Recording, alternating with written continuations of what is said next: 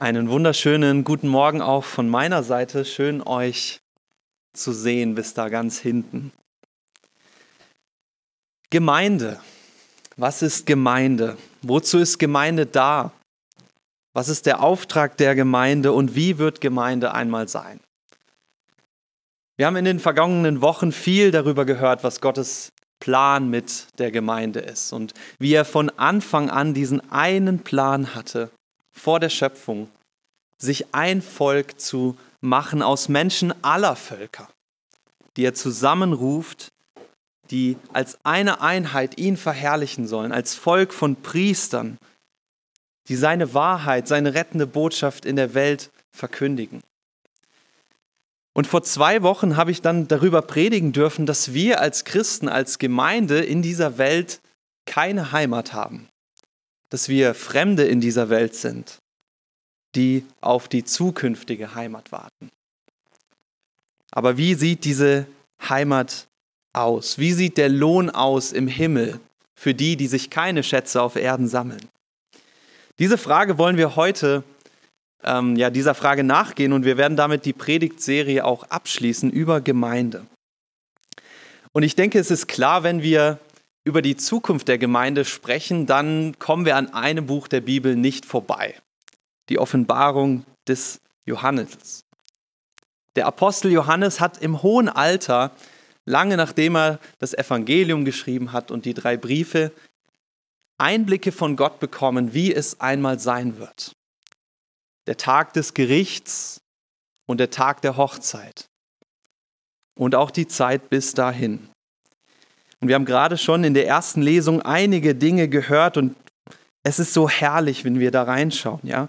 Wie in Kapitel 21 in den Versen 3 und 4 es heißt, Gott wird bei den Menschen wohnen und sie werden sein Volk sein und es wird keinen Tod mehr geben, kein Schmerz, kein Geschrei, kein Leid. Er wird die Tränen abwischen. Siehe, das Erste ist vergangen, ich mache alles neu. Und dann in Vers 6, es ist vollbracht. So wie Jesus am Kreuz rief, es ist vollbracht, wird er eines Tages an einem schon jetzt festgelegten Zeitpunkt ein zweites Mal rufen, es ist vollbracht. Mein Plan ist ans Ziel gelangt. Ach, ich würde jetzt gerne mit euch noch genauer in diesen Abschnitt schauen, aber wir wollen heute Morgen nicht generell über die Zukunft der Welt sprechen, sondern spezifischer über die Zukunft der Gemeinde.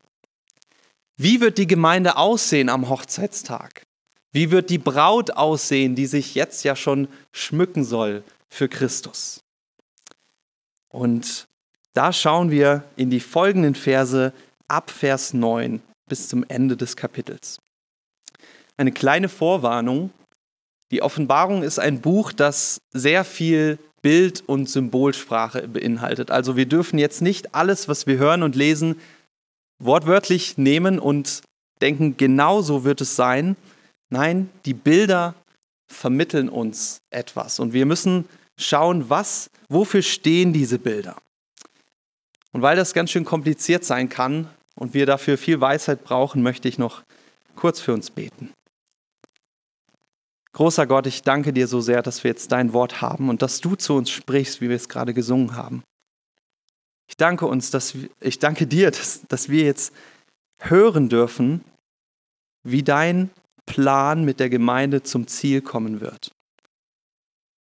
Und ich möchte dich bitten, dass du uns Erkenntnis schenkst durch deinen Heiligen Geist, dass du uns ja lehrst, was du heute Morgen sagen möchtest.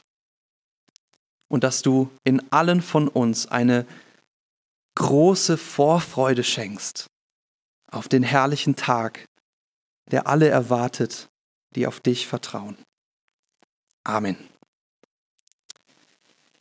Ich lese Offenbarung 21 ab Vers 9. Und es kam einer von den sieben Engeln, welche die sieben Schalen hatten, voll der sieben letzten Plagen. Und er redete mit mir und sprach, Komm, ich will dir die Braut zeigen, die Frau des Lammes. Und er führte mich im Geist hinweg auf einen großen und hohen Berg und zeigte mir die heilige Stadt Jerusalem, wie sie aus dem Himmel von Gott herabkam. und sie hatte die Herrlichkeit Gottes. Ihr Lichtglanz war gleich einem sehr kostbaren Edelstein wie ein kristallener Jaspis. Und sie hatte eine große und hohe Mauer und zwölf Tore und an den Toren zwölf Engel und Namen darauf geschrieben, welche die Namen der zwölf Stämme der Söhne Israel sind. Nach Osten drei Tore und nach Norden drei Tore und nach Süden drei Tore und nach Westen drei Tore. Und die Mauer der Stadt hatte zwölf Grundsteine und auf ihnen zwölf Namen der zwölf Apostel des Lammes. Und der mit mir redete, hatte ein Maß, ein goldenes Rohr, um die Stadt und ihre Tore und die Mauer zu messen. Die Stadt ist viereckig angelegt und ihre Länge ist so groß wie die Breite. Und er maß die Stadt mit einem Rohr auf zwölftausend Stadien. Ihre Länge und Breite und Höhe sind gleich. Und er maß ihre Mauer, 144 Ellen, eines Menschenmaß, das ist eines Engelsmaß. Und der Baustoff ihrer Mauer war Jaspis und die Stadt reines Gold, gleich reinem Glas. Die Grundsteine der Mauer der Stadt waren mit jeder Art Edelsteinen geschmückt. Der erste war ein Jaspis, der zweite ein Saphir, der dritte ein Chalcedon, der vierte ein Smaragd, der fünfte ein Sardonyx, der sechste ein Sarder, der siebente ein Chrysolith, der achte ein Beryl, der neunte ein Topas, der zehnte ein Chrysopras, der elfte ein Hyazinth und der zwölfte ein Amethyst. Und die zwölf Tore waren zwölf Perlen. Je eines der Tore war eine Perle, aus einer Perle. Und die Straße der Stadt war reines Gold, wie durchsichtiges Glas. Und ich sah keinen Tempel in ihr, denn der Herr Gott, der Allmächtige, ist ihr Tempel und das Lamm. Und die Stadt bedarf nicht der Sonne noch des Mondes, damit sie ihr scheinen, denn die Herrlichkeit Gottes hat sie erleuchtet. Und ihre Lampe ist das Lamm. Und die Nationen werden in ihrem Licht wandeln, und die Könige der Erde bringen ihre Herrlichkeit zu ihr, und ihre Tore werden bei Tag nicht geschlossen werden, denn Nacht wird dort nicht sein. Und man wird die Herrlichkeit und die Ehre der Nationen zu ihr bringen. Aber alles Unreine wird nicht in sie hineinkommen noch derjenige, der Gräuel und Lüge tut, sondern nur die, welche geschrieben sind im Buch des Lebens des Lammes. Das ist ein Text, den viele von euch bestimmt schon mal gelesen haben, den man aber nicht unbedingt jetzt im Zusammenhang mit Gemeinde vermutet. Denke ich zumindest. Es wird das neue Jerusalem beschrieben, eine Stadt, eine himmlische Stadt, unsere neue Heimat, unsere ewige Heimat. Und zwar ganz schön ausführlich. Wenn wir uns das anschauen, dann haben wir Maßangaben, wir haben äh, Materialangaben. Es heißt, diese Stadt hat zwölf Tore und zwölf Engel vor den Toren und zwölf Grundsteine. Und die Stadt ist ein Würfel, ein riesiger Würfel. 12.000 Stadien lang und breit und hoch ungefähr 2,2 Kilometer. Und sie besteht aus purem Gold und aus Edelsteinen und aus Kristall und Perlen. Ich weiß nicht, ob ihr so ein vor Augen so ein Bild euch malt, als ihr das gerade gehört habt oder mitgelesen habt. Es ist schwer vorstellbar, was Johannes da beschreibt. Aber, Achtung, es ist Bildsprache. Ich kann zwar nicht ganz ausschließen, dass unsere himmlische Heimat wirklich irgendwie so ähnlich aussehen könnte, aber in erster Linie wird uns hier nicht eine reelle Stadt vorgestellt, sondern in erster Linie ist sie ein Bild. Und wir lesen in den Versen 9 und 10, wofür dieses Bild steht. Da ist dieser Engel, der kommt zu Johannes und er sagt, ich will dir die Braut zeigen. Die Frau des Lammes, die Frau von Christus, die Gemeinde. Und wir können uns vorstellen, Johannes muss ganz schön aufgeregt gewesen sein. Er hat schon sehr, sehr viel gesehen bis hierhin, viele Visionen, aber jetzt darf er die Braut sehen. Jetzt sieht er die Gemeinde am Tag der Hochzeit. Und wer schon mal auf einer Hochzeit war, der, der kennt diese Vorfreude. Wie wird die Braut aussehen? Und dann kommt sie und alle schauen hin. Aber ein bisschen unromantisch ist es hier. Johannes ist aufgeregt und der Engel zeigt ihm eine Stadt. Keine Menschen, keine Braut, eine Stadt. Und das zeigt uns, dass diese Stadt, die dann in den kommenden Versen beschrieben wird, ein Bild ist für die Braut, für die Gemeinde. Das müssen wir im Hinterkopf haben, wenn wir uns das jetzt genauer anschauen. Und auch die Maße, die wir im Text vorfinden, also ist euch vielleicht aufgefallen, eine Zahl kommt die ganze Zeit vor, die Zahl 12. Diese ganzen Maßangaben und Zahlen die zeigen uns auch, es geht hier in erster Linie um das Volk Gottes. Denn diese Zahl 12, die zum ersten Mal in Vers 12 auftaucht, zwölf Tore, zwölf Engel, zwölf Grundsteine, 12.000 Stadien lang und breit und hoch und 144 Ellen dick ist die Mauer, also 12 mal 12. Diese Zahl 12 steht nicht nur in der Offenbarung, auch in der restlichen Bibel sehr häufig symbolisch für das Volk Gottes. Zwölf Stämme Israel, zwölf Apostel und man könnte fortfahren. Offenbarung 4, da wird uns berichtet von 24 Ältesten, die vor Gottes Thron stehen. Zwölf plus zwölf. Zwölf Apostel, zwölf Stammväter. Wir lesen in Kapitel 7 von zwölf tausend Gläubigen aus jedem der zwölf Stämme und von den 144.000 Versiegelten. Diese berühmte Zahl, wo die Zeugen Jehovas sagen, so viele erste Klasse Christen gibt es oder Zeugen. Die Zahl 12 taucht immer wieder auf und sie steht für das Volk Gottes.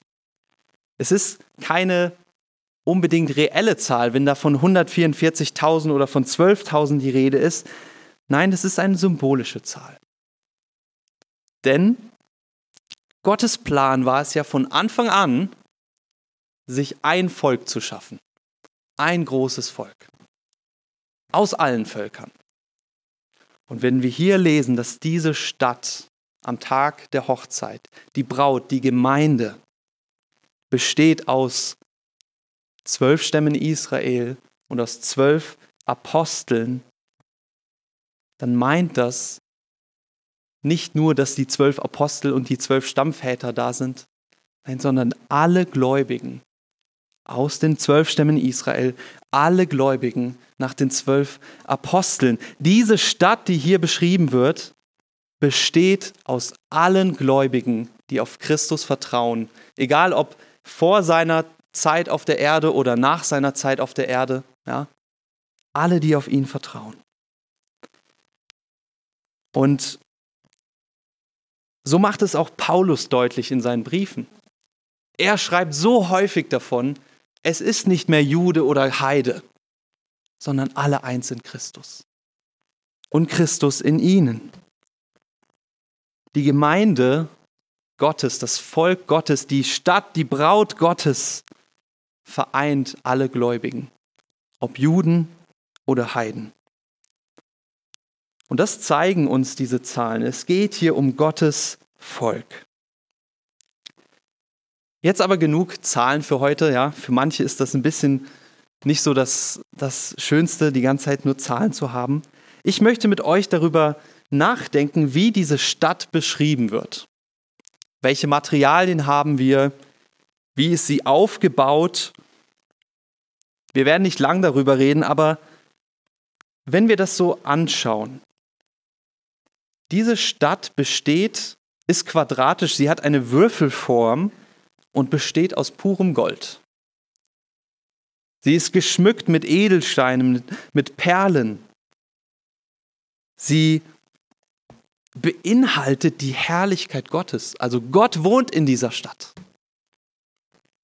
Erinnert euch diese Beschreibung an etwas? Es gibt einen Ort in der Bibel, der sehr, sehr ähnlich beschrieben wird, nämlich im Tempel, das Allerheiligste, den Raum, in dem die Bundeslade stand und in dem quasi Gott wohnte auf der Erde, in dem Gottes Herrlichkeit war. Dieser Raum war auch in dieser Würfelform und prächtig und golden und strahlend und niemand durfte ihn betreten. Kein Mensch durfte in das Allerheiligste gehen, denn da war die Herrlichkeit Gottes. Und wenn ein Mensch in die Herrlichkeit Gottes kommt, dann stirbt er. Und so war es im Volk Israel nur einer Person gestattet, diesen Raum zu betreten, einmal im Jahr, dem Hohepriester. Und selbst der, der musste ganz viele Reinigungsrituale machen, er musste Opfer bringen und man hat an ihn so eine Glocke und eine Schnur befestigt, damit, falls er doch tot umfällt, man ihn rausziehen kann. Weil es darf ja keiner reingehen, ja. Ist blöd, wenn er tot umfällt. Dieser Raum, das Allerheiligste, war so heilig, dass eigentlich niemand da rein durfte. Aber wir glauben ja, durch den Tod Jesu ist der Vorhang zerrissen.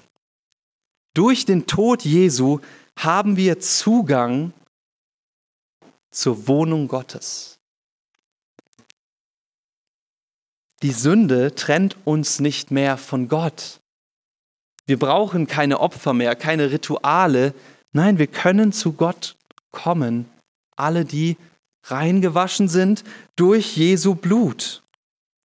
Und als Christen haben wir sogar eine noch viel größere Herrlichkeit eigentlich. Wir glauben ja, dass wir sogar Teil des Tempels werden. Ja? Paulus schreibt es zum Beispiel im ersten Korintherbrief, Kapitel 3, da sagt er, denkt daran, dass ihr Gottes Tempel seid. Gottes Geist wohnt in euch. Wer diesen Tempel zerstört, den wird Gott richten, denn Gottes Tempel ist heilig und ihr seid dieser Tempel. Die herrliche und fast unglaubliche Botschaft für alle, die an Jesus glauben, ist, dass wir, die wir eigentlich Gott verworfen haben, von Gott dazu gebraucht werden, um sein Haus zu sein, sein Tempel. Wir zerbrochene, dreckige Steine mit unseren Ecken und Kanten. Uns hebt Jesus auf und er säubert uns, er begradigt uns und er fügt uns zu seinem Haus zusammen, zu seinem Tempel. Und das himmlische Jerusalem, die Gemeinde am Tag der Hochzeit, wird uns beschrieben wie dieser Tempel, aber in Vollendung. Es ist der Tempel in Fülle. Es ist der Tempel in Vollendung, in Perfektion, so wie es einmal sein wird. Aber bevor wir noch mehr auf diese Zukunft schauen, ist es auch immer gut, uns die Gegenwart zu vergegenwärtigen. Die Gemeinde, das Volk Gottes ist der Tempel Gottes. Aber wir wissen, dass dieser Tempel eben aktuell noch nicht vollendet ist. Er wird noch gebaut, er ist noch Baustelle. Du bist Baustelle, diese Gemeinde ist Baustelle. Wir sind ja noch nicht makellos, wir sind noch nicht diese geschmückte Braut. Es gibt noch so einiges, woran Gott arbeiten muss, wo er eine Kante an unserem Charakterzug abhauen muss, wo er was reinigen muss, was schleifen muss. Wir sind noch nicht perfekt und das erleben wir jeden Tag als Christen und mancher Christ verzweifelt fast daran. Warum? Warum ringe ich immer noch mit der Sünde? Warum falle ich immer noch hin? Warum bin ich immer noch so schmutzig? Und als Gemeinde kann man auch damit ringen. Ja, warum sind wir nicht perfekt? Warum gibt es so viele Konflikte immer noch und so viel Unperfektheit? Wir sind Baustelle. Und es ist nicht nur so, dass wir noch nicht fertig behauene Steine sind in Gottes Tempel. Es fehlen ja auch noch Steine. Das ist ja auch eine Wahrheit. Es fehlt ja Baumaterial. Es fehlen noch Menschen in Gottes Gemeinde. Deswegen haben wir diesen Auftrag, rauszugehen und die Menschen einzuladen, in Gottes Gegenwart Teil seines Volkes zu werden. Durch Jesu Tod und Auferstehung. Und es gibt noch ein drittes Hindernis, warum der Tempel Gottes noch nicht vollendet ist. Und das erleben wir auch tagtäglich. Vor allem unsere Brüder und Schwestern in aller Welt. Denn der Feind versucht, den Bau des Tempels zu behindern. Jeden Tag ununterbrochen sind Christen und Gemeinden angefochten. Da versucht jemand, diesen Bau zu verhindern, die Braut zu verfolgen, die Braut kaputt zu machen und hässlich. Gemeinden erleben Spaltung und Streit, Bedrängnis, Verfolgung. Christen erleben den Tod für ihren Glauben. Und bei all dieser Unvollkommenheit, bei all der Verfolgung, bei allem kann man sich manchmal fragen, wie soll das wirklich gut gehen am Ende? Wie soll Gottes Volk vollkommen sein? Wie soll ich eines Tages vollkommen heilig sein? Wenn ich auf mein Herz schaue, dann, dann kann ich fast verzweifeln, was da alles Unreines ist. Wie kann Gott so zerbrochene Menschen wie uns gebrauchen für sein Heiligtum? Aber ihr Lieben, wir dürfen heute Morgen die herrliche Botschaft lesen und hören dass an dem Tag der Hochzeit, wenn Jesus kommt, dann wird keine zerlumpte, kaputte Braut vor ihm stehen, sondern eine Braut in aller Pracht und Herrlichkeit. Eine Braut, die man in ihrer Schönheit niemals sich hätte vorstellen können. Eine Braut, die strahlt wie das Allerheiligste. Pures Gold und Edelsteine und Perlen und Kristalle. Eine Braut, die strahlt von der Herrlichkeit Gottes, an der kein Makel ist, nicht der kleinste Makel. Und der Grund für ihre Schönheit ist Gott. Steht im ganzen Text, Gott lebt in ihr, Gottes Herrlichkeit ist bei ihr. Gott hat sie schön gemacht für seinen Sohn. Die herrliche Wahrheit von heute Morgen ist, dass es unerschütterlich feststeht, dass jeder Christ, dass du, wenn du an Jesus glaubst und dass die Gemeinde, das ganze Volk Gottes aller Zeiten und an allen Orten dieser Welt eines Tages vollkommen, vollzählig und heilig sein werden. Es wird nicht ein Stein fehlen, es wird kein Stein eine Ecke haben, wo sie nicht sein sollte. Jesus sagt in Matthäus 16, selbst die Pforten der Hölle sollen meine Gemeinde nicht überwinden. Und das ist die Wahrheit, die uns Christen seit jeher angetrieben hat. Schon ganz früh sagte einer der Kirchenväter, Tertullian, ja, selbst wenn sie uns verfolgen und töten, das Blut der Märtyrer ist der Same der Kirche. Da, wo Christen getötet werden, da breitet sich der Glaube aus. Und das gilt sogar noch heute. Wir können in alle Welt schauen, da, wo die Christen verfolgt werden, da, wo Gemeinden geschlossen und bedrängt werden, da breitet sich der Glaube unaufhörlich aus. Allein in China, wo es eigentlich keine freien Gemeinden geben darf, schätzt man 100 Millionen Christen. Zahl steigend. Nichts kann Gottes Plan aufhalten, dass er seine Braut schön machen wird. Und das gilt auch für jeden einzelnen von uns, für dich. Du wirst eines Tages wirklich vollkommen rein und heilig sein. Kein Makel wird an dir sein. All die Mühe, all das Leid, das wir erleben, wird sich lohnen. Wir werden einer der Steine in der Mauer sein, von dieser Stadt.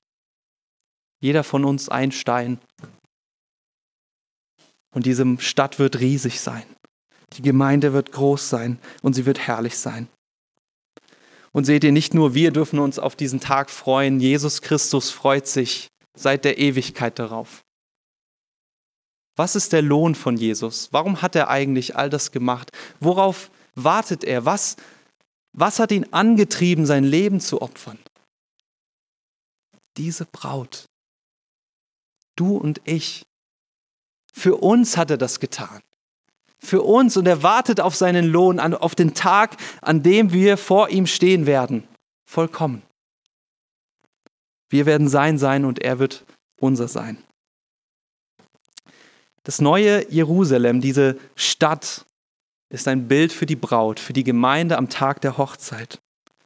Wie sie aus, aus der Vollzahl aller Juden und Heidenchristen bestehen wird. Alle, die auf ihren Messias Christus vertrauen. Und sie werden ohne Makel sein an dem Tag, an dem Christus kommt, der vollendete Tempel Gottes. Das ist die eine Wahrheit für heute Morgen, von der ich hoffe, dass sie dich mit Freude erfüllt, mit Vorfreude, mit Hoffnung. Denn es gibt eine Heimat, es gibt die Vollendung, es gibt die Perfektion, die Heiligung, die Heiligkeit. Aber ich möchte mit euch noch einen zweiten Punkt betrachten. Und dafür lade ich euch ein, schaut mal in Vers 22. Und ich sah keinen Tempel in ihr. Denn der Herr Gott, der Allmächtige, ist ihr Tempel und das Lamm. Wir haben gerade gesehen und darüber gesprochen, dass diese Stadt, die uns beschrieben wird, im Grunde das Allerheiligste ist, der Tempel Gottes, die Gemeinde als Tempel Gottes. Und jetzt heißt es hier, es gibt keinen Tempel dort. Wie kann man das verstehen? Nun, einerseits könnte man wahrscheinlich das so deuten, dass man sagt, okay, es gibt keinen separaten Tempel in dieser Stadt. Ja? Johannes sieht diese Stadt und er merkt, es gibt keinen separaten Ort, an dem Gott wohnt, denn er wohnt ja in der ganzen Stadt. Er bewohnt diese ganze Gemeinde. Das ist durchaus zutreffend, aber ich glaube, hier wird noch etwas anderes ausgedrückt. Nicht nur ist die herrliche Wahrheit, dass wir, das, das Volk Gottes, der Tempel, der, das Haus Gottes ist und sind, sondern auch umgekehrt. Es heißt, Gott ist ihr Tempel. Wo immer du auf dieser Welt bist, in allen Kulturen und Religionen, der Tempel hat eigentlich dieselbe Bedeutung. Es ist das Haus Gottes. Sei mal dahingestellt, ähm, ja, viele Religionen glauben, dass es viele Götter gibt. Wir wissen, es gibt nur einen Gott. Und als der auf die Erde kam, da hat man ihm ein Haus gebaut, eine Wohnung Gottes unter den Menschen. Im, in der Stiftshütte gab es das, später dann im Tempel ne, mit dem Allerheiligsten. Noch etwas später in Christus selbst, der fleischgewordene Tempel. Gott wohnt unter den Menschen. Dann in der Gemeinde, als Christus nicht mehr da war. Aber das war nie Gottes endgültiger und alleiniger Plan. Das war nie alles für ihn. Das war nie das Ziel. Denn wir müssen überlegen, Jesus kam auf diese Welt und er lebte hier, er war bei uns, aber er ist ja nicht hier geblieben. Er ist ja wieder gegangen in die himmlische Heimat. Und alles, was er hier auf Erden getan hat, war, bei uns zu sein, um einen Weg zu bereiten zu Gott. Gottes Plan war es nie, dass er einfach nur bei uns ist, sondern dass wir bei ihm sind. Dass wir in seiner Gegenwart eine Heimat finden. Dass er unser Tempel ist. Der Ort, wo wir wohnen dürfen für alle Zeit. Das war Gottes Plan von Anfang an. Und ich möchte da jetzt nicht zu viel vorwegnehmen. Äh, Sven wird nächste Woche über das Haus Gottes predigen noch mehr. Aber die Wahrheit ist, wir sind der Tempel Gottes und Gott wird unser Tempel sein. Er wird unsere Heimat sein. Und so wird sich erfüllen, was Jesus schon gebetet hat, als er auf Erden war zu seinem Vater in Johannes 17. Er betete, ich bitte, dass sie alle eins seien, wie du, Vater, in mir und ich in dir, dass sie auch in uns eins seien. Wir in ihm und er in uns. Bleibt in mir, ich bleibe in euch. Es gibt viele Bibelstellen, wo Jesus das sagt. Und das ist die Erfüllung. Wir als sein Tempel und er als unser Tempel. Braut und Bräutigam vereint.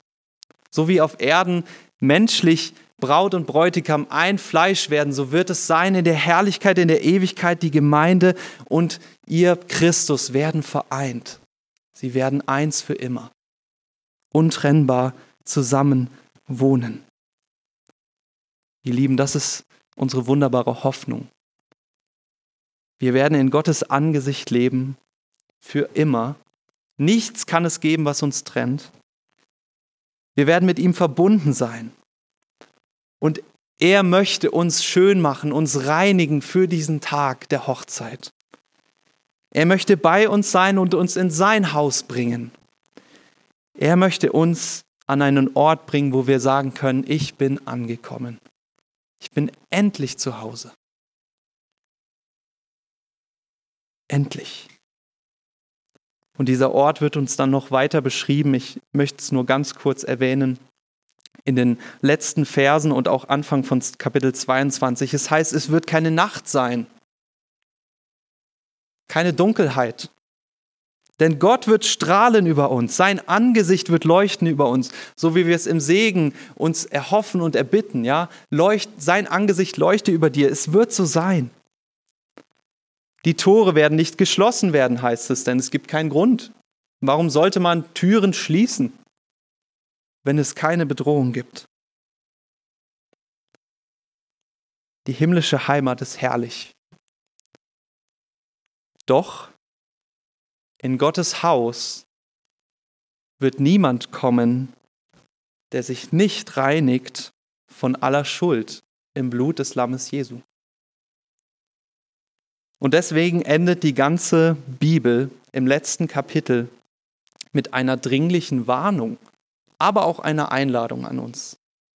Und ich möchte uns das vorlesen aus Kapitel 22 ab Vers 13. Jesus spricht, ich bin das Alpha und das Omega, der Erste und der Letzte, der Anfang und das Ziel.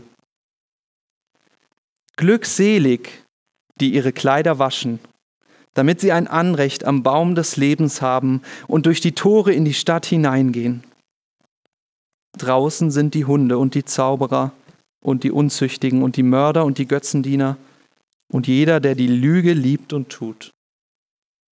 Ich, Jesus, habe meinen Engel gesandt, euch diese Dinge für die Gemeinden zu bezeugen. Ich bin die Wurzel und das Geschlecht Davids, der glänzende Morgenstern. Und der Geist und die Braut sagen, komm. Und wen dürstet, der komme. Wer will, der nehme das Wasser des Lebens umsonst. Und so laden wir die Braut Christi, die Gemeinde, dich ein und sagen, komm. Komm zu Christus und zu seinem Volk. Lass dich von ihm reinwaschen, von aller Schuld, all dem Dreck, der auf uns lastet. Jesus hat sein Blut vergossen und dadurch werden wir rein, wenn wir an ihn glauben. Vielleicht merkst du, dass du dich nach dieser Heimat sehnst, nach einem Ort, an dem du angekommen bist, an dem du endlich Ruhe und Frieden und Fülle hast und Freude. Diesen Ort gibt es aber er ist verbunden mit der Gegenwart Gottes, denn Gott ist alles Gute. Er ist der Ursprung und das Ziel alles Guten. Komm zu ihm. Der Weg ist frei durch Christus. Amen.